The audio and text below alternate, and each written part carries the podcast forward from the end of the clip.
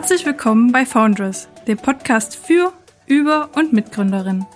Dieser Podcast begleitet Gründerinnen über ihre unternehmerische Entwicklung hinweg und gibt so einen Einblick in ihre Erfahrung auf dem Weg in die Selbstständigkeit. Außerdem bietet der Podcast Interviews mit Unternehmerinnen und Unternehmern und anderen Personen, die mit gründungsspezifischen Themen in Berührung kommen. Mein Name ist Nancy Kolb. Ich bin Social Media Managerin bei Foundress und Studentin an der TU Bergakademie Freiberg. Wir sprechen heute mit Kinga Borczak. Sie ist studierte Literatur- und Sprachwissenschaftlerin, systemischer Coach sowie Herausgeberin des digitalen Magazins Female Experts. Zusammen mit ihrem Partner, dem Dennis Jansch, gründete sie im Oktober 2019 ihre Firma Unternehmerrebellen. Neben ihrer Rolle als Geschäftsführerin beschreibt sie sich selbst auch als Vegetarierin, Kaffeeliebhaberin, Minimalistin und Feministin. Als Female Empowerment und Business Coach unterstützt sie zudem weibliche Fach- und Führungskräfte sowie angehende Unternehmerinnen gezielt auf ihrem Weg zum beruflichen Erfolg. Das Engagement von Kinga passt also perfekt zum Foundress Podcast. Also, wir sind super froh, dass du da bist. Herzlich willkommen, liebe Kinga. Schön, dass du hier bist. Vielen Dank, dass ich da sein darf. Um einzusteigen. Wir haben uns ja bei dem Female Founders Conference Camp, länger könnte der Name nicht sein für diesem Camp, kennengelernt. Und zwar war das online und wir waren zusammen in einer Breakout-Runde. Und da haben wir uns gegenseitig vorgestellt. Du warst super sympathisch zu mir direkt und dann war so, oh ja, mit dir könnte man auch Podcast noch machen. und dann hast du dort einfach noch spontan einen Vortrag zu Personal Branding gehalten auf dieser Konferenz. Sag mal, warst du eigentlich schon immer so eine offene und kommunikative Persönlichkeit oder hat sich das erst ergeben? Ähm, tatsächlich ja. Also ich war schon immer äh, sehr, sehr offen.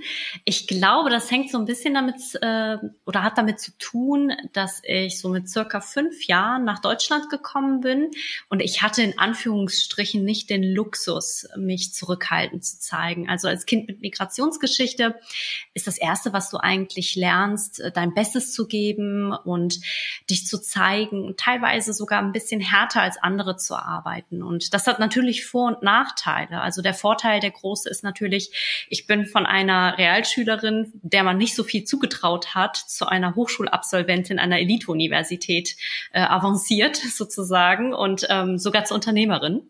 Das ist voll witzig, weil ich habe auch erst einen Realschulabschluss gemacht und habe dann meine Abitur noch gemacht, um dann studieren zu können. Ja, das, das ist Wahnsinn, dass man sich da, man, man muss sich das immer wieder vor Augen führen. Das ist vielleicht auch so ein bisschen der, der Nachteil, der da mitspielt, wenn man halt äh, auch diese Migrationsgeschichte hat.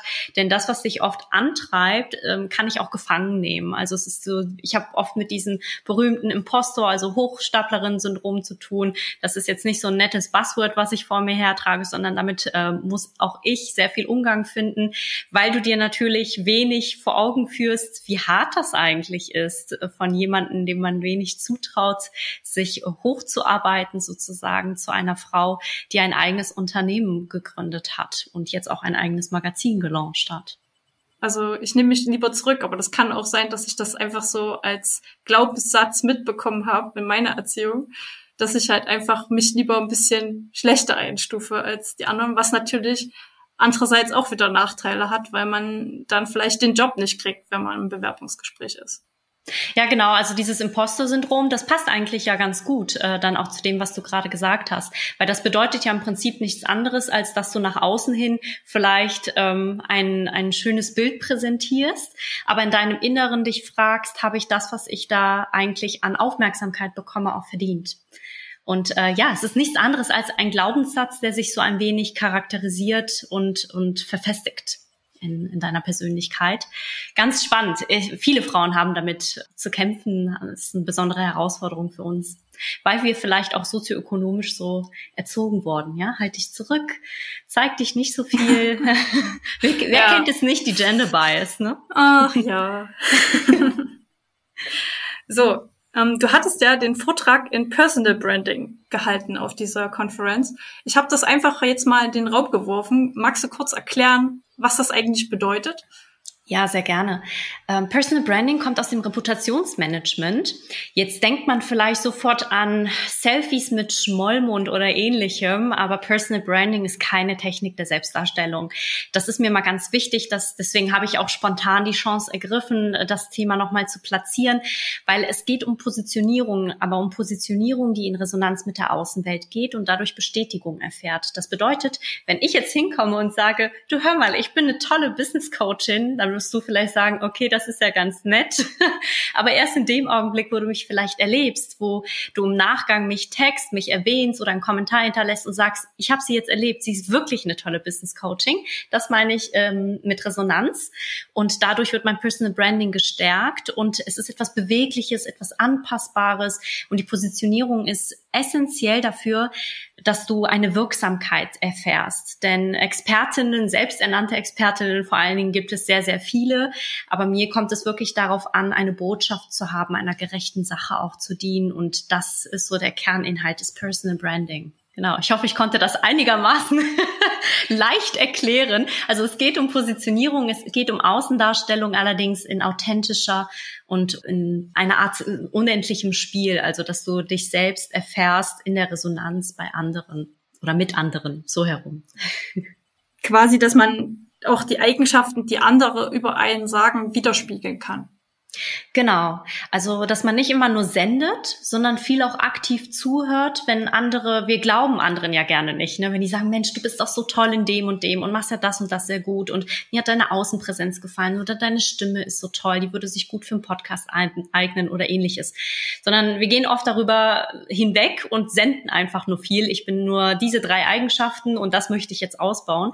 Und Personal Branding nimmt eigentlich beides zusammen und sagt, schau mal, was für ein tolles Gesamtbild du hier bilden kannst, was für ein tolles Storytelling du daraus machen kannst. Denn wir sind ja im Prinzip das Produkt unserer Geschichte sozusagen. Und Personal Branding äh, nimmt diese Geschichte und trägt sie nach außen. Ja, da ist auch Zuhören immer ein ganz wichtiger Faktor, weil ich bin auch eher jemand, der gerne redet, aber äh, das muss man wirklich üben anderen zuzuhören und auch das wahrzunehmen, dass man nicht einfach nur die ganze Zeit quasselt, quasselt, quasselt und dann. Absolut. Wir glauben ja auch, wir könnten das alle. Allerdings, ähm, wenn man sich im Coaching-Bereich bewegt, lernt man relativ schnell, dass wir ja im Prozess des aktiven Zuhörens eigentlich damit beschäftigt sind, bereits eine Antwort zu formulieren. Das aktive Zuhören ist wirklich eine Kunst, die man sich wieder aneignen muss in dieser lauten Welt. Jetzt hast du mich ertappt. das kann man auch zum Glück üben. Ist ja wie ein Muskel sozusagen. Ah. Den kann man trainieren. Ja, und dann muss ich noch gleichzeitig auf meine vorbereiteten Fragen gucken. Oh, wie kann ich das jetzt noch irgendwie wieder in die nächste Richtung lenken? ja, dann äh, versuche ich es mal einfach ganz abrupt. Vor zwei Jahren hast du ja mit deinem Partner Dennis die Unternehmerrebellen GmbH gegründet und arbeitest seitdem als äh, systemischer Coach mit Unternehmerinnen und Unternehmern zusammen. Wie sieht dein Alltag als Coach und Gründerin aus? Und gibt es vielleicht Aufgaben, die dir besonders viel Spaß machen? Mhm. Wir sind ja im Bereich der agilen Organisationsentwicklung tätig, was übrigens, das ist ein charmanter Übergang, den du gewählt hast, viel mit aktiven Zuhören zu tun hat. Ich würde dir gerne so einen schönen Tagesplan von mir vorstellen und sagen, so, das ist mein Daily Business. Das gibt es aber tatsächlich bei uns nicht. Wir machen, wie man heute sieht, ein, ein tolle, spannende, inspirierende Interviews, Zoom-Calls, Trainings, Keynotes. Wir sind sehr, sehr stark in Projektarbeiten integriert mit Unternehmerinnen und Unternehmern, wo es viel um Entwicklung Entwicklung, Werteentwicklung, Visionsentwicklung geht, teilweise auch Digitalisierung, um Mitarbeitende da auch abzuholen. Und wir machen äh, viel in Richtung Mastermind. Wir setzen eine Business School gerade auf. Also wir haben so ein buntes Spektrum an äh, vielfältigen Aufgaben das, was sich eigentlich nur wiederholt, ist der tägliche Kaffee. Auch hier, ich kann leider nicht, äh, obwohl ich Vegetarierin bin, ja, aber so grüner Smoothie, so fängt bei mir der Morgen nicht an. Auch leider nicht mit einer Meditation. Da muss ich so ein bisschen das Realitätswasser drüber kippen. es ist äh, meistens ein netter Kaffee. E-Mails werden immer beantwortet. Das ist das Einzige, was sich wiederholt. Alles andere ist sehr bunt und wir organisieren uns viel mit entweder To-Do-Listen, auch Kanban-Boards oder haben einen geteilten Google Kalender, um unsere Termine abzustimmen. Das ist so das, was wir organisatorisch viel machen. Und wir nutzen ein virtuelles Whiteboard, also Miro oder Concept Board oder sowas.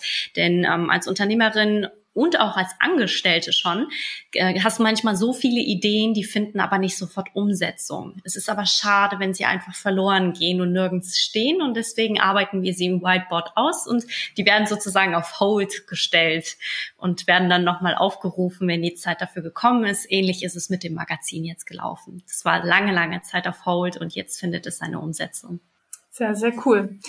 Ich gehe davon aus, da ihr ja gegründet habt, kurz bevor Corona kam und ja. das jetzt halt einfach schon seit fast zwei Jahren eine Pandemie gibt, dass du das alles von zu Hause aus erledigen kannst oder hast du noch ein extra Büro? Äh, Gott sei Dank können wir alles von zu Hause ähm, erledigen. Das passt noch sehr gut, weil wir auch viel mit remote arbeiten. Also wir arbeiten viel mit Gigworkern auch zusammen, die wir uns projektbezogen auch mit ins Team holen. Einfach Leute, die für bestimmte Themen eine super Leidenschaft haben, äh, mit denen wir gut zusammenarbeiten können. Also ich versuche, wir, wir schlittern ja oft von Krise zu Krise. Wir vergessen die nur so schnell. Ne? Finanzkrisen, Wirtschaftskrisen, Eurokrisen, jetzt eine Gesundheitskrise. Also das ist einfach etwas, was dazugehört. Ich hatte eben ganz kurz das unendliche Spiel ganz kurz erwähnt. Da geht es im Prinzip darum, dass du dein Business ganzheitlich siehst und dass es ein Kreislauf ist und nichts Lineares. Und wenn du das so betrachtest, dann ist ich sag mal, die, die aktuelle Pandemie auch nur eine von vielen. Und äh, ich bin ganz, ganz froh, dass wir die Möglichkeit haben, überhaupt von zu Hause zu arbeiten und versuche immer das Positive daran zu sehen. Auch wenn ich mich natürlich sehr, sehr freue, wenn ich mal wieder jemanden die Hand reichen kann und ein Lächeln in Real Life sehe. das ist dann nochmal vielleicht was anderes. Aber es funktioniert. Also es geht alles, glaube ich. Wir sind ja zum Glück sehr flexibel als Menschen. Und wie ist das dann mit deinen Kunden? Sind die weit über Deutschland verteilt oder haben deine Kunden einen regionalen Bezug? Äh, es ist so ein bisschen der Dachverband äh, wenn wir es genau sehen. Ich habe auch Kundinnen, die beispielsweise aus dem Ausland zurückkehren, aber es ist äh, überwiegend deutschsprachig bin ich unterwegs und deswegen funktioniert die Remote-Arbeit auch obwohl das Netz in Deutschland manchmal schwierig ist, funktioniert es aber sehr, sehr gut. Und die Kunden sind auch total entspannt. Also ähm, wir lachen viel darüber, wenn mal die Internetleitung mal nicht funktioniert oder die Kamera kaputt ist oder ähnliches. Ähm, man kann es doch nur mit Humor nehmen. Also wir sind da vielleicht auch eine, eine Bubble aus Idealistinnen und Idealisten. ja, man muss das, glaube ich, auch mit Humor nehmen. Also tatsächlich hatte ich gestern eine Vorlesung gehabt, wo bei der Professorin das Internet komplett zu Hause ausgefallen war. Und daraufhin hat sie sich schnell aufs Rad oder ins Auto gesetzt und ist zu ihrem Büro gefahren, was zehn Minuten weg war. Und dann hat sie ihrem Angestellten Bescheid gesagt oder ihrem, ihrem Doktoranden, dass er fix Bescheid geben soll, dass wir einfach bis um acht warten sollen. Dann geht die Vorlesung weiter, weil sie ins Büro fährt, ja. Ich hatte auch äh, kurz vor einem Interview hatte ich äh, telefoniert mit der Interviewpartnerin und sie hatte mir dann am Telefon gesagt, hier ist gerade ein Kind verloren gegangen. Sie war nämlich noch kurz vorher im Café, sich in ihrem Becher einen Kaffee äh, einschenken lassen und dann hat sie gesagt, das ist hier irgendwie verloren, die Eltern sind weg. Ja gut, damit war das Interview erstmal um eine halbe Stunde ver verlegt sozusagen, bis sie das Kind ihren Eltern zurückbringen konnte. Das ist ja auch irgendwie das Charmante an dem Ganzen, dass, dass auch solche Geschichten dabei rauskommen können. Und man ist irgendwie immer mit dabei, ne? Ja. irgendwie, das ist so die Nähe auf Distanz, die man hier schaffen kann. Wenn man dann möchte, ne? Wenn man möchte. Also es, es gibt natürlich auch äh, durch dieses ständige Kamera anschalten, ähm, werden natürlich viele auch hier müde, was das angeht. Ich persönlich äh, bin allerdings eine Freundin davon. Also ich sehe, vor allen Dingen beim Coaching geht das gar nicht anders, aber auch bei Trainings, ich muss den Menschen ins Gesicht sehen, weil du anhand des Gesichts und der Mimik und Gestik viel herauslesen kannst. Lächelt sie gerade, kräuselt sie die Stirn, was machen die Augen, bewegen die sich irgendwie. Daran kann man sehr, sehr viel ablesen, in welchem Prozess der Gedanken sie sich gerade befindet.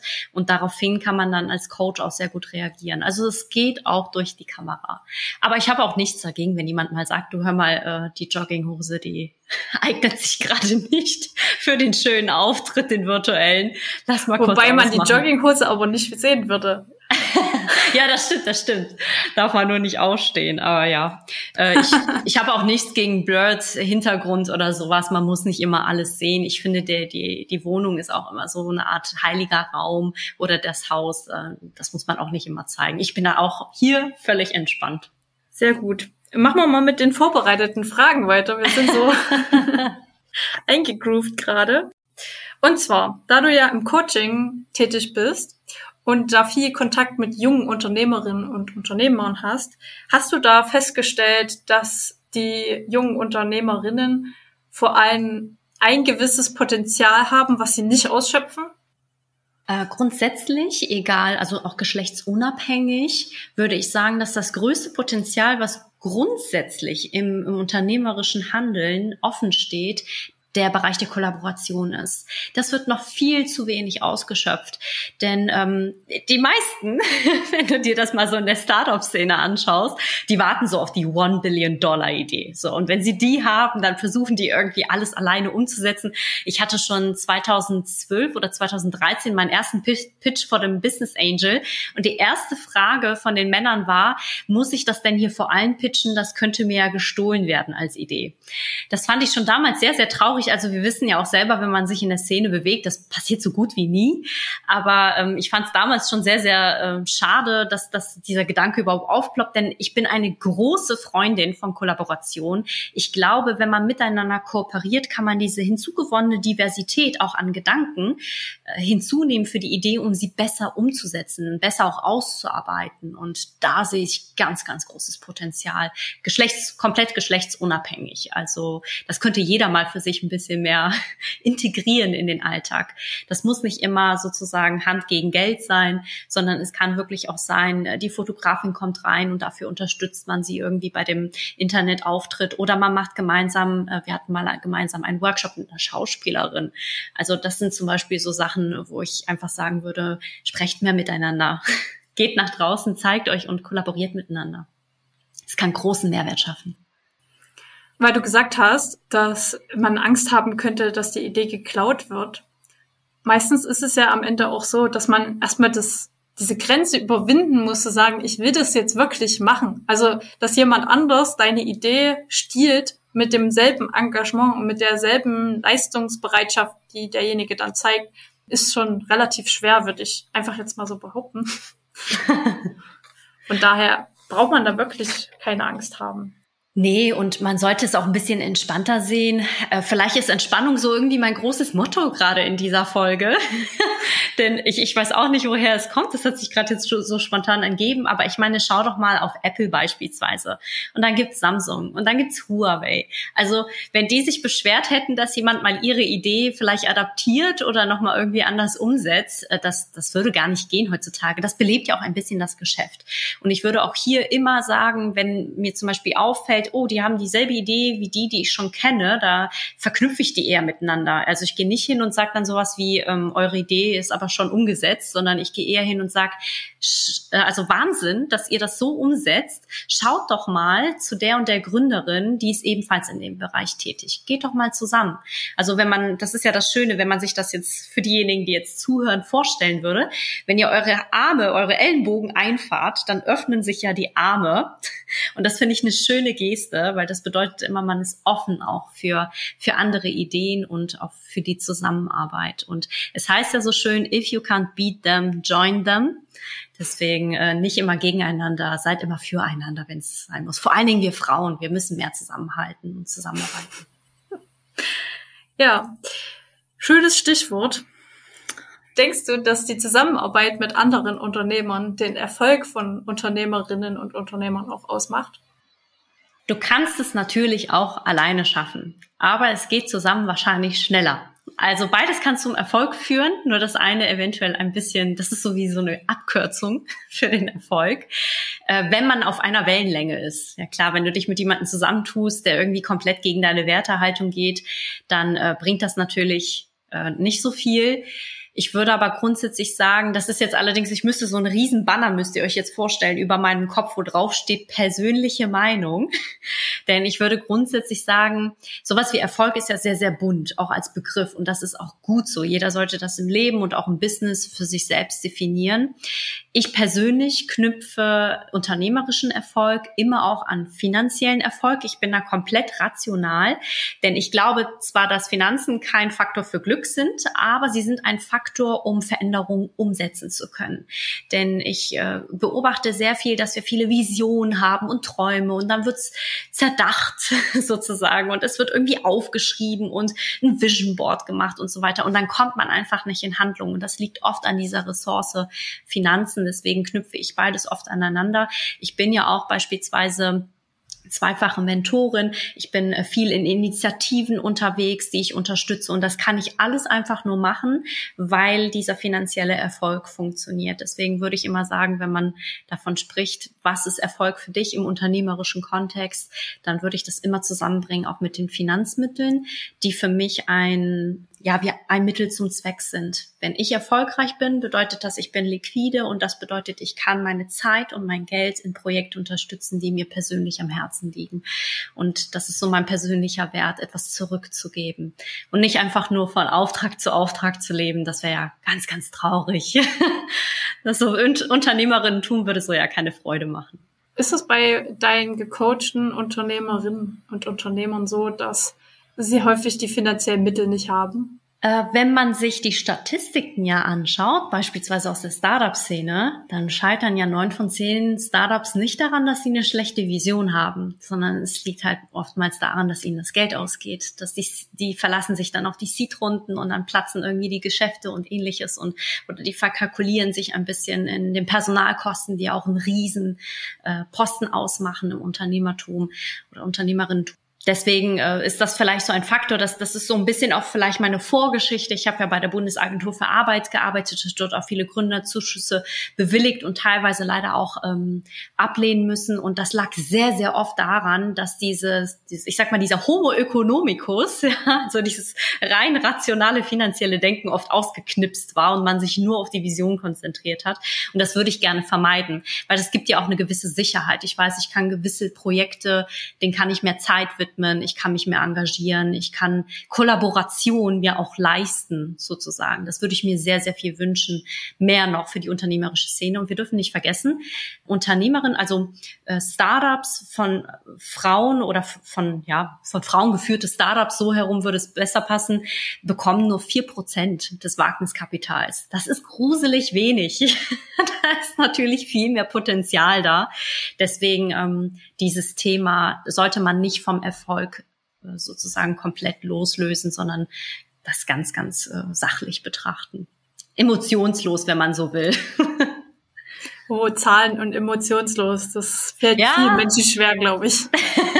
ja, Geld ist natürlich ein hochemotionales Thema, aber selbst an der, wenn man an der Börse, ich mache ja auch viele Finanztrainings für Frauen, äh, und wenn man an der Börse sozusagen Finan äh, oder Finanzgeschäfte tätigt oder in Kryptowährungen investiert oder ähnliches, wenn du da mit Emotionen dran gehst, dann weinst du ja jede Woche, wenn es bergab geht und du lachst jede Woche, wenn es dann wieder bergauf geht. Also das ist etwas, wo du auch hier Entspannung wieder mit reinbringen musst und komplett das Sach versachlichen musst, dieses Thema. Meine Empfehlung. Also es hat sich in der Retrospektive bewährt, dass es funktioniert, wenn man das. Na, so man soll ja eh nur Geld verwenden, was einem nicht wehtut. Genau. Für Risiko. Im besten Fall. genau. Du hast gerade schon mal gesagt, dass du im Bundesamt für Arbeit gearbeitet hast gearbeitet, Arbeit. genau. und zwar war das in Aachen-Düren, wie ich recherchiert habe. Mhm. Ähm, was hat dich denn dazu bewogen, deinen sicheren Job oder sicheren Hafen zu verlassen und dich ins Unternehmertum zu stürzen? Ich hatte ja eben schon ganz kurz erwähnt, ähm, dass ich einen Pitch hatte für einen Business Angel. Das war noch zu Beginn meines Studiums. Das ist schon über zwölf Jahre her. Da hatte ich schon den Wunsch, selbstständig zu sein, bin dann aber erst ins Studium gegangen, so wie man, ne, der Familientradition. Also niemand aus meiner Familie hat studiert, aber es war von jedem sozusagen der Wunsch, dass ich möglicherweise mehr erreiche als der Rest. Und also habe ich mich ins Studium gestürzt und habe aber diesen Wunsch niemals vergessen und habe mich beworben auf ein Gründerinnenprogramm und habe dort vor allem Business Angel gepitcht. Und der hat zu mir damals gesagt, deine Idee ist gut und die wird erfolgreich sein, aber du bist noch nicht so weit. Und wenn ich es ganz simpel formulieren würde, ich war einfach 2019 dann so weit. Ich war so gut dann ausgebildet und ich hatte die Sicherheit und die Skills und wusste, bevor ich mich diesen berühmten Traktorzielen, die werden so genannt, weil sie uns so ein bisschen durchs Leben ziehen, ja, also dieses Hausbau, Kinderkriegen, äh, Partnerschaft und so weiter, bevor diese, ich sag mal, dieser gesellschaftliche Sturm auf mich äh, drauf geworfen wird und, und ich mich dem irgendwie ergeben sollte, wollte ich mir diesen Traum erfüllen. Ich wollte niemals zurückblicken und mich fragen, was wäre gewesen, wenn. Und das klingt total abgedroschen, weil es wirklich jede Gründerin sagt, aber es war das Beste, was ich hätte machen können. Also in der Retrospektive kann ich jetzt sagen, ich würde niemals meine Freiheit zugunsten der Sicherheit aufgeben. Vermeintliche Sicherheit auch. Es gibt keinen Job, der sicher ist. Also es ist immer so ein bisschen der, der Glaubenssatz, der vorherrscht und in dem wir auch so ein bisschen erzogen werden. Ja, mach was sicheres, Kind. Was ist denn sicher? Ne? Die so Krisen zeigen es uns ja immer, dass Sicherheit nur ein Konzept ist. Und ich glaube, so ein Jahr, in dem man das versucht, also man sagt ja immer, man soll es erstmal ein Jahr ausprobieren, bevor man irgendwie ein Urteil zieht. Das kann man sich irgendwie schon aus den Rippen noch schneiden. Auch wenn das vielleicht als äh, Ende 20, also ich bin jetzt Ende 20, ähm, ja schon ein bisschen eng wird, wenn dann alle Erwartungen auf einen reinprasseln, wie, ja, du musst doch irgendwann mal einen richtigen Job haben und Geld verdienen und wann kriegst du denn Kinder und solche Geschichten, ja. Also. Absolut. Also da, da, das kann ich bestätigen. Also war bei uns nicht anders. Ich habe ja mit äh, Dennis gegründet, du hattest ihn eben erwähnt. Wenn man seit zwölf Jahren ein Paar ist, dann ist nicht die naheliegendste Frage, wann gründet ihr ein Unternehmen, sondern wann heiratet ihr und Kinder. Deswegen äh, war das eher eine andere Art von Überraschungsbotschaft. Äh, denn das, das war auch ganz spannend, als wir das dann gesagt haben, dass wir zusammen gründen. Denn als wir meinten, wir müssen euch was sagen, war das nicht die erste Assoziation. Aber ihr habt ja ein gemeinsames Kind. Die Unternehmerrebellen GmbH ist ja quasi wie euer Baby. Absolut, absolut. Ist natürlich nicht mit einem äh, physischen Kind zu, zu äh, vergleichen, aber äh, die, die, die Leidenschaft einfach für, für dieses ja für dieses äh, für diese Vision aufzustehen und daraus etwas Großartiges zu machen, äh, die teilen wir auf jeden Fall und die würde ich mir wirklich für alle da draußen wünschen. Eine Leidenschaft, ein Flow, eine gerechte Sache, der sie einfach folgen und nicht einfach aufzustehen, sich zu denken, oh nein, Montagmorgen. Das war das das wünsche ich niemandem. Das ist schade. Nicht bei uns gibt es auch so Tage, wo ich mir denke, oh, heute wird's anstrengend. Ich habe eine Flut an E-Mails zu beantworten. Aber es ist nie so, dass ich mit Bauchschmerzen aufstehe. Also und deswegen würde ich immer sagen, vermeintliche Sicherheit, äh, die, die, der sollte man nicht folgen. Man sollte immer dem Herzen folgen. Und wo du gesagt hast, ein Jahr, äh, kurzer Hinweis darauf, um die Brücke zu schlagen zu dem, was ich vorher gesagt hatte, Finanzen. Mhm. Ja, ich hatte natürlich bis dato hier auch wieder Homo economicus, alles bis ins letzte Detail geplant finanziell und wusste ganz genau, wenn das Ding schief geht, woran ich nicht glaube. Aber wenn doch, dann falle ich nicht allzu tief. Ich habe mich darauf vorbereitet. Deswegen, äh, ich sage immer, sp äh, also springt, ja, springt die Klippe ruhig runter ins Unternehmerentum, aber springt mit Plan. Äh, magst du uns verraten, was so deine Herangehensweise war oder wie viel Rückhalt du dir aufgebaut hast? Oder ist das dir ein bisschen zu persönlich?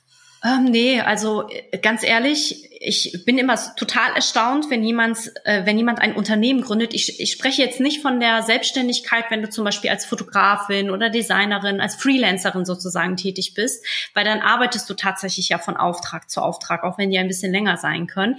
Das ist vielleicht noch ein bisschen, äh, leichter umzusetzen, weil du es zum Beispiel auch nebenberuflich erstmal starten kannst und ähnliches.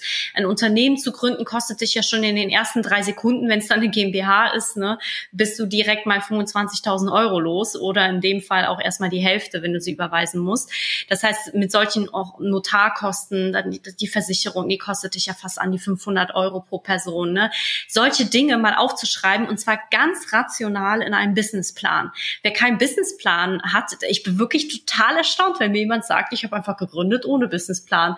Dann frage ich mich immer, wo ist denn der Leitstern? Also wo, woran äh, bemisst du den Öko-Check, ob du noch überhaupt äh, finanziell sicher aufgestellt bist oder nicht? Und ähm, das ist so der, der erste Tipp, den ich vielleicht geben würde, wenn sich jemand überlegt äh, zu starten.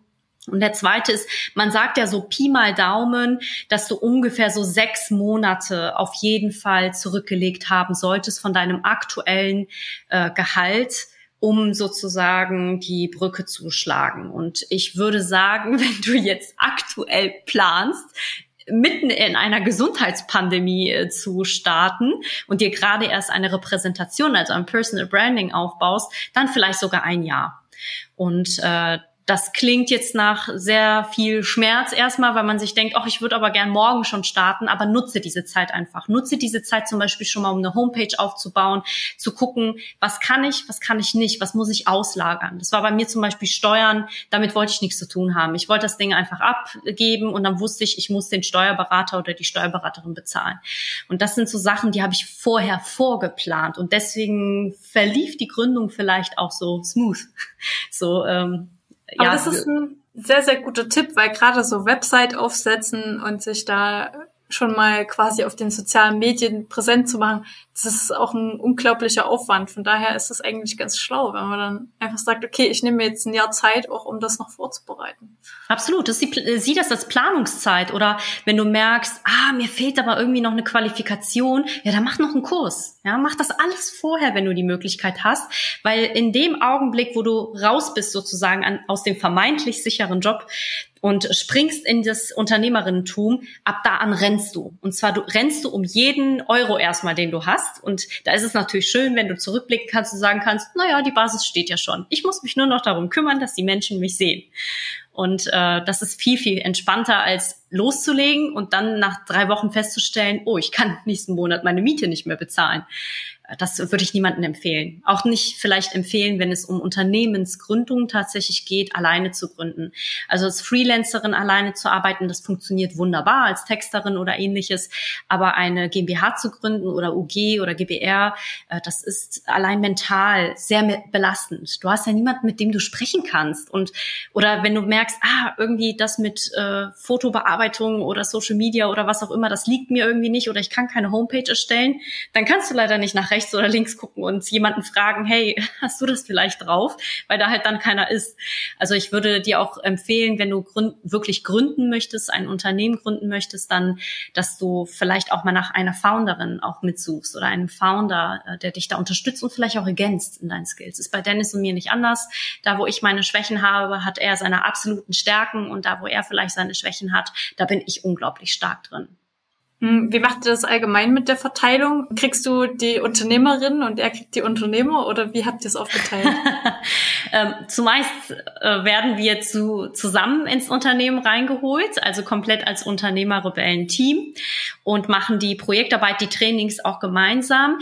Aber ich bin ja quasi so ein bisschen mit der Frauenförderung beruflich aufgewachsen. Also wenn es äh, oftmals zum Beispiel, wenn es um Keynotes geht, ich hatte jetzt eine Keynote, die Öffnungskeynote auf dem niedersächsischen Unternehmerinnenkongress Kongress. Da werde ich auch ganz speziell angefragt. Also da kommen die über meine Homepage, weil wir haben ja insgesamt drei, eine gemeinsame und jeder von uns auch einzeln nochmal eine.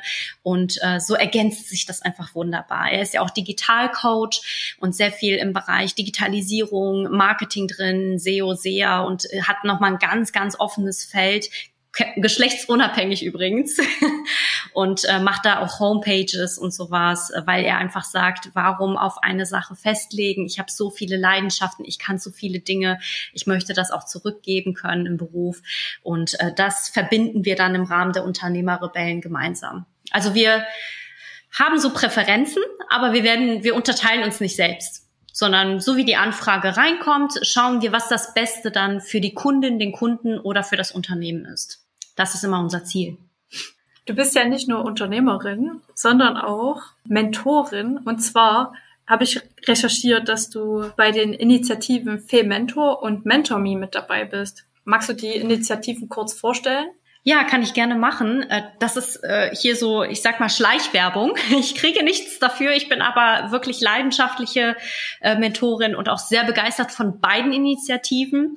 MentorMe und Fermentor verfolgen das Konzept, dass eine erfahrene Mentorin mit einer Mentee zusammenkommt, die zum Beispiel aus demselben Bereich kommt oder gewisse Erfahrungen sucht oder eine Hürde zu über, überbrücken möchte und da ein bisschen Mentoring braucht und Unterstützung braucht, wie sie das vielleicht schaffen kann. Und das ist eine wundervolle Art, sich etwas zurückzugeben. Das Ganze funktioniert ehrenamtlich und das Schöne daran ist, es äh, funktioniert auch gegenseitig. Das bedeutet, äh, das Prinzip des Reverse Mentoring findet hier auch Anwendung. Äh, als Beispiel, wenn ich als Mentorin unterwegs bin und ich kann das als Coachin ja auch super anwenden. Ich habe die Methodenkompetenz und weiß genau, ah, okay, bei dem Stolperstein kann ich auf jeden Fall mit der und der Methode helfen. Dann habe ich aber natürlich möglicherweise auch Themen, wo ich sage, hm, da könnte ich von der Qualifikation, der Erfahrung oder dem Know-how meiner Mentee gut profitieren. Ich kann euch hier äh, für die Zuhörerinnen gerne zwei Beispiele nennen. Eine meiner äh, Mentees hat zum Beispiel sehr, sehr viel Erfahrung im interkulturellen Bereich. Das finde ich super spannend. Ich komme zwar aus Osteuropa, aus Polen, aber ich habe zum Beispiel aus dem asiatischen Raum überhaupt keinen Erfahrungswert. Und das finde ich sehr, sehr wertschätzend und auch sehr wertschöpfend, wenn wir uns da austauschen und ich ein bisschen was erfahre. Was gibt es da für spezielle Dinge, auf die man achten kann? Was gibt es für interkulturelle Weiterbildungsmöglichkeiten oder ähnliches? Und meine andere Mentee aus dem anderen Programm beispielsweise kommt aus der Kunstszene und hat auch dort für Sotheby's schon gearbeitet, äh, für dieses berühmte Auktionshaus. Vielleicht sagt das der einen oder anderen was. Und äh, ich interessiere mich sehr, sehr stark für das Thema Blockchain und auch für die äh, Technologie der NFTs, wo man, ich, um das ganz leicht zu erklären, wo man sich ein Stück eines künstlerischen Werkes erkaufen könnte ähm, mittels Kryptowährungen.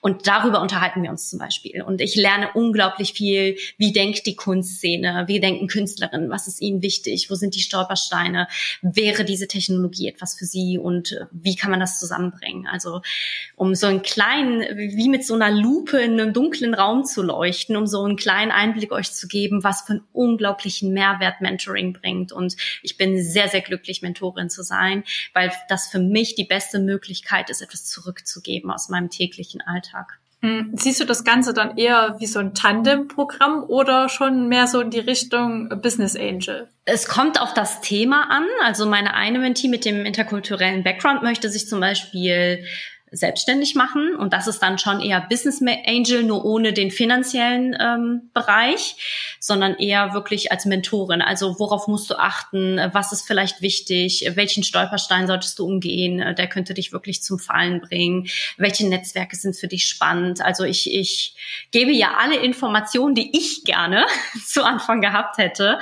Und ähm, so tauschen wir uns da aus. Und bei der anderen ist es weniger Business Angel, sondern da ist es wirklich klassisches Mentoring und Reverse Mentoring. Also da lernen wir komplett voneinander und ähm, arbeiten eher intensiv an dem Ausbau ihres Expertinnenstatus und weniger an einer selbstständigen Tätigkeit. Hm. Klingt sehr, sehr spannend.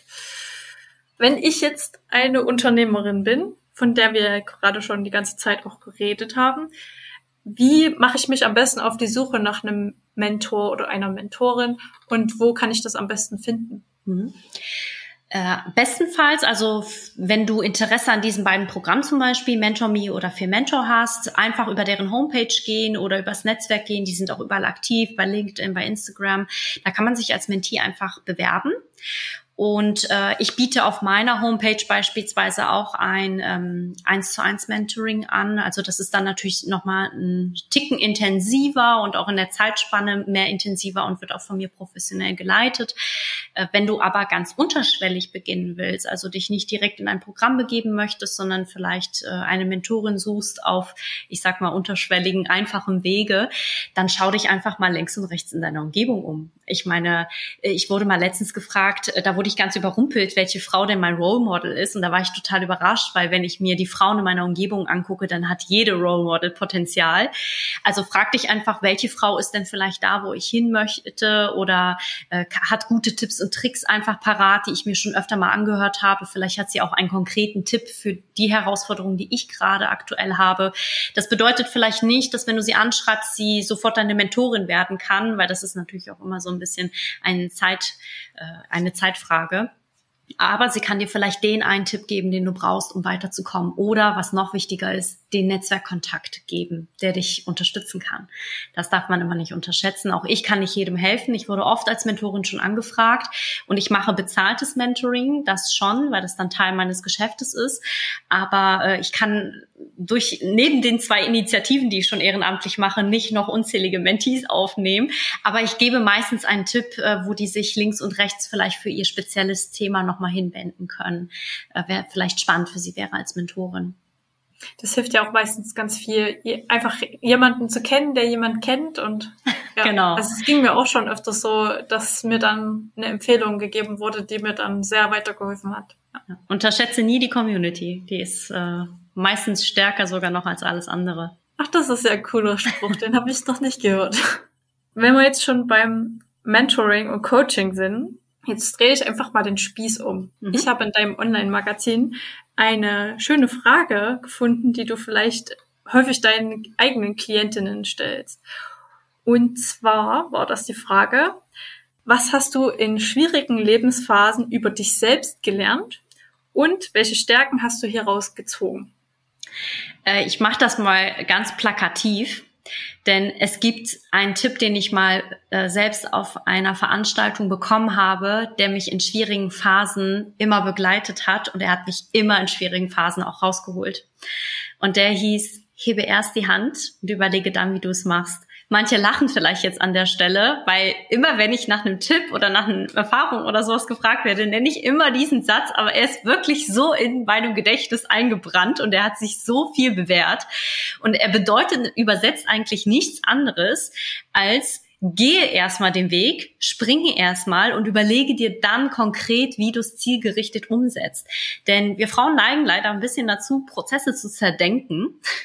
Und äh, dann kommen, kommen Zweifel auf und dann kommen wir nicht in Handlung. Und ich würde zwar sagen, spring mit einem Plan, aber ähm, schau, dass du sozusagen nicht in diese Träumerei verfällst und einfach nicht in Handlung kommst, einfach dich nicht bewegst, sondern ich, ich bin immer sehr glücklich gewesen, auch bei all den Erfahrungen, die ich gemacht habe, egal ob positiv oder negativ. Ich bin immer glücklich, aus der Erfahrung gelernt zu haben, mehr noch, als mich vielleicht gefragt zu haben, im Endeffekt, was wäre denn gewesen, wenn.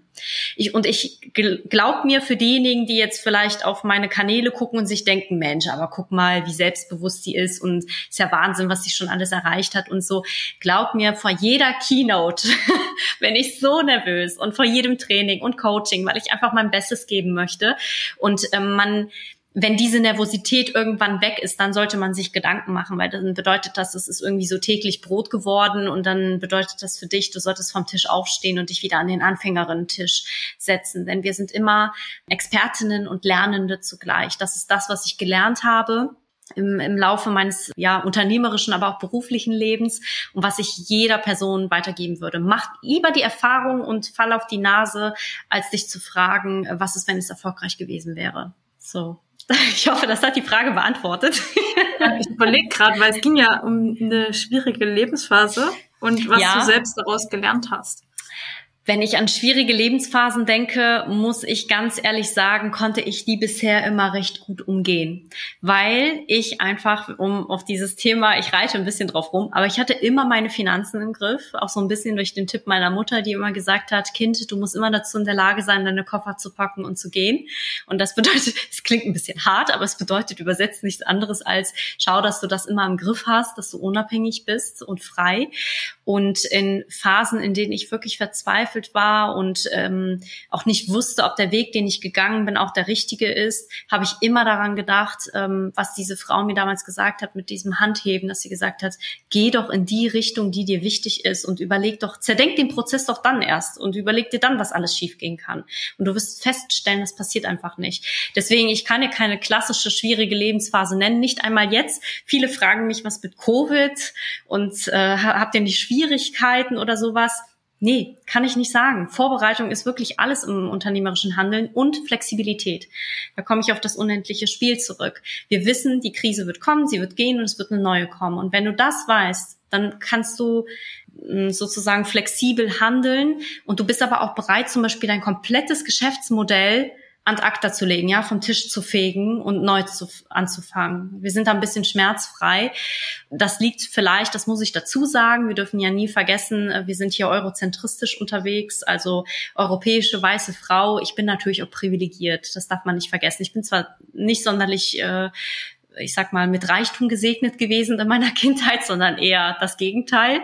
Aber ich war immer gesund und ich äh, habe bisher, wir haben keine Kinder oder andere Verpflichtungen, keine Pflege von Angehörigen. Von daher, ähm, ich bin da natürlich noch privilegiert, was meine Situation angeht und dafür bin ich auch jeden Tag unglaublich dankbar. Kann aber nur empfehlen, wenn eine schwierige Phase auftaucht, sich immer zu überlegen, inwiefern, also wie wahrscheinlich ist es, dass ich das nicht schaffen kann. Und äh, alle Mütter, die jetzt vielleicht zuhören, werden wissen, sie haben auch nicht gelernt, wie man Mama ist. Ja, das Kind war da und alle Ratgeber waren vergessen, weil man merkt, oh Moment mal, das ist ja plötzlich ganz anders, als man vielleicht denkt. Und sie haben es trotzdem hingekriegt, oder? Es ist trotzdem ein wunderbares Wesen draus geworden. Deswegen ähm, dieses Vorplanen hilft einem im Leben nicht viel. Eher Flexibilität mehr als Planung noch. Vielleicht liegt das auch ein bisschen an deiner Persönlichkeit, dass du einfach so optimistisch eingestellt bist, dass du manches nicht als schwierige Phase ansiehst, wo andere sagen, oh, das ist aber auch ja. eine blöde Situation. Du hattest es ja auch eingangs erwähnt, ich bin ja so ein bisschen minimalistisch unterwegs, auch als wir von Aachen nach Köln angezogen sind, habe ich, ich glaube, wir haben uns erstmal halbiert, auch von der Fläche her, und wir haben uns aber auch halbiert, was unseren, unser Eigentum sozusagen angeht. Und ich ähm, investiere mein Geld mehr, als dass ich es ausgebe. Und das entspannt mich total, weil ich weiß, es arbeitet einfach im Hintergrund weiter. Und wenn irgendwas schief geht, bin ich da gut abgesichert, äh, weil ich sehr divers, also Diversifikation nennt man das ja in Investorinnen-Sprache. Und ähm, das beruhigt einen natürlich ein bisschen. Optimismus gehört immer dazu. Aber wenn du als Kind aufgewachsen bist und wenig hattest, also ich meine, ich weiß nicht, wie das bei dir war, aber wir haben noch Socken bekommen zu Weihnachten und ich habe mich gefreut wie Bolle. Also ähm, wir hatten wirklich so gut wie nichts und, und sowas wie Klassenfahrten, das ist alles irgendwie Luxus gewesen. Ich habe kein Gap Year oder ähnliches gemacht und mich hat auch niemand zur Schule gefahren. Also wenn du so irgendwie aufgewachsen bist, bist du so sehr bei dir irgendwie und äh, guckst auch nicht auf jeden Trend und hast dieses FOMO gar nicht so extrem, also dieses äh, diese Angst, etwas zu verpassen. Das geht einfach an mir vorbei. Ich gucke mir Trends an und überlege mir, was für tolles Potenzial das haben kann, aber die können auch an mir vorbeigehen, wenn wenn sie nicht so spannend für mich sind. Also wir haben sehr, sehr viele Ähnlichkeiten, auch wo du gesagt hast, äh, oder wo ich dich vorgestellt habe mit Vegetarierin, Minimalistin. Also ich bin jetzt nicht ein perfekter Minimalist, aber ich versuche das schon irgendwie gering zu halten. Ich habe auch so einen Status erreicht, wo ich sage, ich lebe mit meinem Freund zusammen. Wir haben eigentlich alles, was wir brauchen. Und es gibt keinen Grund, jetzt irgendwie großen Konsum nachzuhecheln oder ja. ja. Äh, man darf ja auch nicht vergessen, was ich habe. Absolut. Also das ist auch mehr wert als alles andere. Man darf ja auch nicht vergessen, Besitz verpflichtet ja auch. Ich finde das immer total erstaunlich, wenn jemand sich so finanziell einer großen Sache verpflichtet und ich mir mal denke, ui, aber du, du gibst ja dann ein Stück weit deine Freiheit auch dafür auf. Ne? Aber es ist immer Perspektivsache. Also meine Schwester zum Beispiel hat ein Haus gekauft und das bezahlt sie jetzt irgendwie ab und sagt für sich, das ist für mich ein Stück Freiheit, was ich mir da äh, gekauft habe. Und das meine ich mit Perspektive. Ne? Also so, dass sich jeder einfach einfach wohlfühlt und das Schönste ist doch, wenn jeder sagen kann, ich bin wunschlos glücklich. Und wir hatten jetzt die Situation zu Weihnachten, äh, dass wir tatsächlich nicht wussten, ja, was sollen wir uns denn überhaupt schenken? Wir sind wirklich alle wunschlos glücklich, weil wir auch mit so, super wenig zufrieden sind. Also diese, es hieß ja irgendwie pro Person, sollte in Deutschland jeder irgendwie zu Weihnachten 500 Euro ausgeben. Äh, da bin ich weit von entfernt. Wir sind vielleicht bei einem Budget von 10, 20 Euro, man schenkt sich ein Buch oder sowas. Ähm, das ist irgendwie eine ganz, da fühle ich mich manchmal wie in so einem Paralleluniversum. Aber das hat auch vielleicht auch mit meinem politischen Interesse sehr viel an Frauenrechten ähm, zu tun, wenn man dann halt einfach merkt, es gibt Frauen und junge Mädchen auf dieser Welt, die wenig haben, dann investiere ich mein Geld eher in Projekte, um sie zu unterstützen, als es auszugeben für ein neues iPhone, äh, was ich nicht brauche, weil ich genug Technik sozusagen für mein Business habe, die ich nutzen kann. Und wenn die, ich weiß nicht, wie du das siehst, aber bei mir muss, muss das Handy schon irgendwie, da muss nichts mehr drauf zu erkennen sein, dass ich das mal auswechsel. Äh, war bei mir genauso. Ich habe hier angefangen bei Founders die Social Media Managerin zu machen. Und ich hatte davor noch das abgelegte Telefon von meiner Mutti. ja, schön. Also bei, bei uns war das wirklich so, sie hatte das erste Smartphone und ich habe dann immer das ältere von ihr gekriegt, wenn sie sich ein neues gekauft hat. Normalerweise ist es ja immer andersrum. Und ja, jetzt ist es aber so, dass ich tatsächlich mal ein neues Gerät habe, weil gewisse Apps einfach dann nicht mehr drauf liefen. Und das macht ja überhaupt keinen Sinn dann, ja. wenn man so ja, arbeiten möchte. Wir haben jetzt auch 20 Jahre lang, äh, oder der war 20 Jahre alt, so herum, Honda Civics sind wir gefahren und der musste jetzt verschrottet werden, weil er wirklich, also der hätte wäre wahrscheinlich nicht mehr weitergefahren.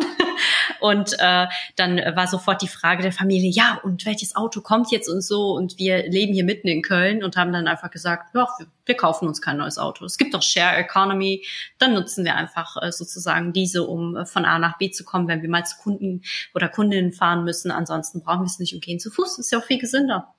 Äh, obwohl es, und dann, das ist für viele ist es unverständlich, weil die einfach sagen, du hättest das Geld doch. Und ich denke mir aber immer so, naja, aber zwischen ich hätte etwas und ich brauche es dann. Das, also du weißt, was ich meine, ne? Also zwischen etwas, ich, ich brauche es wirklich im täglichen Bedarf oder ich gönne es mir sozusagen nur, weil es dann da ist und schön aussieht. Äh, da sind bei mir irgendwie Welten zwischen und ich brauche kein Auto, das bei mir dann in der Tiefgarage schön aussieht. Ja, und dann kommt ja auch dazu, man hat ja dann enorme Kosten, die mit so einem Auto verbunden sind. Und wenn man es wirklich nicht braucht, äh, mir ging es ähnlich vor meinem Studium, äh, hat, hatte ich auch ein Auto, mit dem ich zur Schule gefahren bin, weil mhm. die Busanbindung da nicht möglich war und ich auf dem Dorf gewohnt habe. Und dann zu Beginn des Studiums war die Entscheidung, okay, das Auto ist zu teuer, du musst das jetzt abgeben. Und äh, mir hat das sehr wehgetan, weil im ersten Moment hat sich das für mich so angefühlt, wie wenn ich ein Stück Freiheit abgebe. Mhm. Und äh, hier in Freiberg, das ist so eine schöne Kleinstadt, wo man alles auch mit dem Rad gut erreichen kann. Und ich bin über diesen Schritt, der damals sich so schmerzvoll angefühlt hat für mich, sehr, sehr glücklich, weil mir das unglaublich viel Zeit und Geld gespart hat, weil ich mich einfach nicht um ein Auto kümmern muss. Ja, ja das ist die Wertehaltung. Also ich verurteile auch niemanden, der sagt, er braucht das oder er braucht äh, irgendwie Technik oder was auch immer oder Kleidung, viel Kleidung oder was auch immer. Ähm, das verurteile ich auch nicht. Ich glaube, wir sollten sowieso weniger mit dem Finger auf andere zeigen und immer schauen, äh, dass wir für uns äh, unser Leben so gestalten, dass wir glücklich sind oder Klar, wenn, ja. wenn jemand definiert, dass derjenige oder diejenige das braucht, warum soll man dann sagen, nee, das ist nicht so. Das ist ja auch ganz oft so, du kennst das wahrscheinlich auch als Vegetarierin, dann fragt man, oh, du isst kein Fleisch, wie kriegst du dann deine Proteine oder sowas? Also ja, das sind ja. so ganz Weihnachten ist immer schön. Bringt oh. ihr euch euer Essen jetzt selbst mit? Ich weiß ja gar nicht, was man isst als Vegetarierin. Das ist ganz spannend. Alle Vegetarierinnen und Veganerinnen, die jetzt zuhören, schütteln wahrscheinlich jetzt innerlich schon wieder den Kopf und rollen mit den Augen. Äh, ja, da muss man mal, äh, ich glaube, so nach uns, die Generation, äh, werden das nicht mehr fragen. Also für die wird das selbstverständlich sein, dass es äh, diverse Formen der Ernährung gibt und auch des Konsums. Und äh, ich, ich kann mit allem leben und, und würde mir natürlich aber wünschen, dass wir alle ein wenig auch links und rechts auf, auf Umwelt und Wertschöpfungsprozesse achten und andere Menschen. Ja. Das wäre vielleicht. wenn, wenn man das äußert, ist man dann ja meistens so, oh ja, die diejenige tut dann so gucken, was ich esse und mich dann verurteilen, wo ich mir so denke, mir ist das so völlig egal, mach doch einfach dein Ding, was du möchtest und sei glücklich damit. Ja, Absolut. Auch hier. Entspannung. Immer, ich glaube, das ist so ein bisschen unser Oberthema. Also, falls du keine Titelidee hast. Ja. Passt das, das ganz gut. Das stimmt, ja.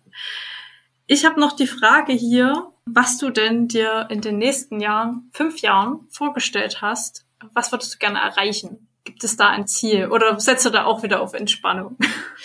Also ich lasse viel auf mich zukommen, muss ich sagen. Aber wir haben natürlich, also wenn du eine Vision hast, die ist ja immer sehr, sehr groß und dann machst du dir ja kleinere Missionen und Ziele, die auf diese Vision einspielen. Und dazu gehört, wir werden in jedem Fall noch eine zweite GmbH gründen.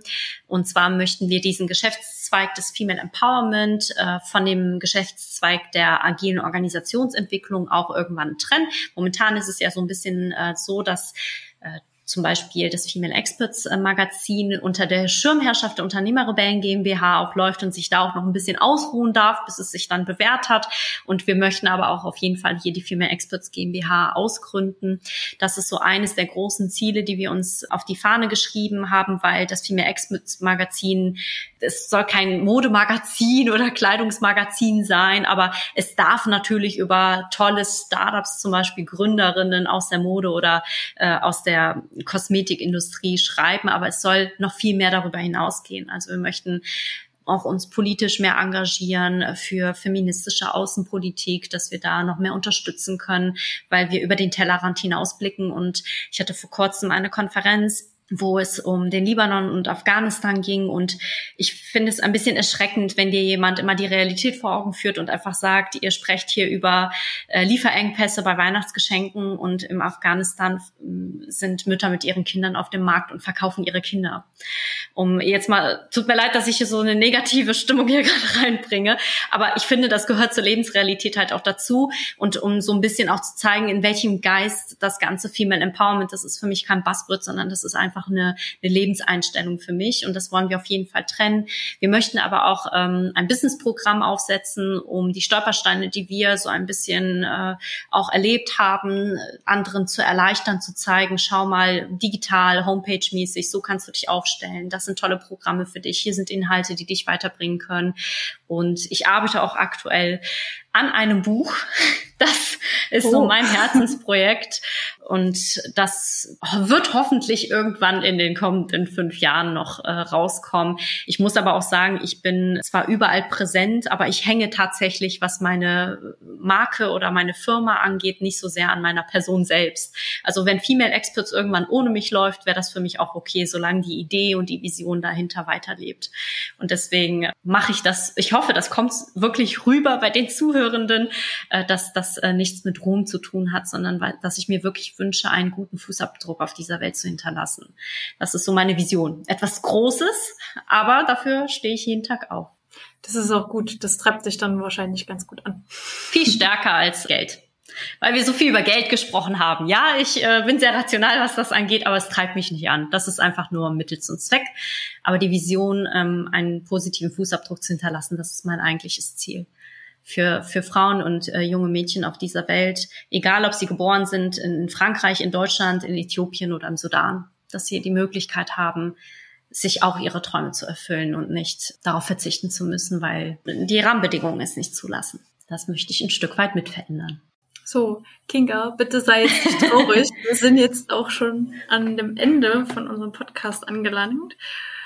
Wer von unseren Zuhörerinnen oder Zuhörern nicht genug von Kinga kriegen kann, der kann auch gerne mal bei ihrem Podcast reinhören, den Unternehmerrebellen-Podcast. Da spricht die liebe Kinga mit ihrem Partner in der letzten Folge über das perfekte Unternehmerinnen-Mindset. Liebe Kinga, magst du ganz kurz noch teasern, was die Hörerinnen dort noch erwarten können? Äh, sehr gerne. Wir haben uns einfach gedacht, dass wir das, was wir in Artikeln schon verschriftlichen oder auch im unternehmerischen Handeln täglich leben, in Workshops, Coachings und Trainings, dass wir das auch einmal audiomäßig aufnehmen, mal miteinander ins Gespräch kommen, ganz locker. Also wer sich jetzt vorstellt, wir sind da mit einem stringenten Konzept und alles ist professionell aufgebaut, diejenigen muss ich enttäuschen. Stellt es euch eher ein bisschen laienhaft vor. Äh, wir möchten da ein bisschen auch äh, vielleicht äh, so eine Kerbe ins Holz schlagen für diejenigen, die einfach sich mal locker über Themen aus dem Unternehmertum und Unternehmerinnentum unterhalten wollen, die nicht angesprochen werden. Also wirklich so, äh, verzeiht mir meine Wortwahl, Mindfucks, die man so hat. Ja, also Stolpersteine, die einem begegnen, Glaubenssätze, die man hat, aber auch Dinge, über die keiner spricht. Also wenn wir über äh, Geld sprechen, spricht keiner zum Beispiel über Insolvenzen, die ja aber stattfinden jeden Tag. Und wir reden aber auch über sehr, sehr viele positive positive Themen, nicht, dass das hier verkehrt rüberkommt. Und zwar, äh, worauf kannst du achten, wenn du ein Unternehmen gründest? Äh, was ist hier wichtig? Wo kannst du vielleicht Kooperationspartnerin, Partner finden? Was ist bei äh, Seed-Runden zu berücksichtigen? Das wird noch alles kommen. Wir sind hier noch in den Kinderschuhen. Äh, das liegt vielleicht auch daran, weil ich mit dem Female Experts Magazin auch noch den Female Experts Podcast gestartet habe, speziell nur mit Female Empowerment Themen drin. Und du siehst also, unser Tagesablauf ist äh, sehr, sehr strukturiert und sehr, sehr voll gefüllt für dich. Wir möchten einfach Inspiration geben mit den Unternehmerrebellen Podcast, speziell für Unternehmerinnen, Unternehmer und diejenigen, die es werden wollen. Und mit dem Female Experts Podcast dann speziell nochmal für Frauen, die vielleicht morgens im Bus oder im Auto mal ein bisschen Leidenschaft und Feuer brauchen für gewisse Themen. Das äh, starten wir gerade so ein bisschen durch. Ja, perfekt. Dann viel, viel Erfolg dabei. Wir verlinken natürlich alles, über was wir gerade gesprochen haben, dass die Hörerinnen und Hörer sich das auch im Nachhinein nochmal anhören können oder ansehen. Dein Magazin kann man sich ja eher anschauen statt anhören. Und genau. dann bedanke ich mich auf jeden Fall für das tolle Gespräch mit dir. Es war sehr, sehr kurzweilig und ich freue mich darüber, dass es geklappt hat. Vielen, vielen Dank, liebe Nancy. Äh, super Fragen, sehr viel Input und ich muss sagen, ich äh, dachte, ich muss mich total stringent darauf vorbereiten, aber du hast mich total in den Fluss gebracht. Ich war so leidenschaftlich drin und habe im Endeffekt gar nicht mehr auf meine Notizen geschaut, sondern einfach nur in deine Augen und habe mir gedacht, ach, so ein schönes Wie, als würde man sich mit einer Freundin unterhalten. Ja, du hast mir den Ball immer auch gut zurückgespielt.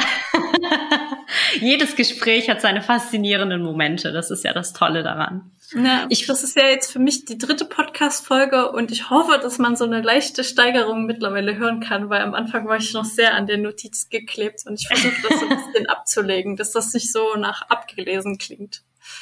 Tut es nicht. Ich habe mich sehr, sehr wohl gefühlt. Äh, Freue mich auch als Gästin hier heute dabei zu sein. Das war der Podcast für heute. Weitere Informationen zu Foundress bietet die Internetseite www.foundress.de. Alles Gute und bis zum nächsten Mal. Glück auf!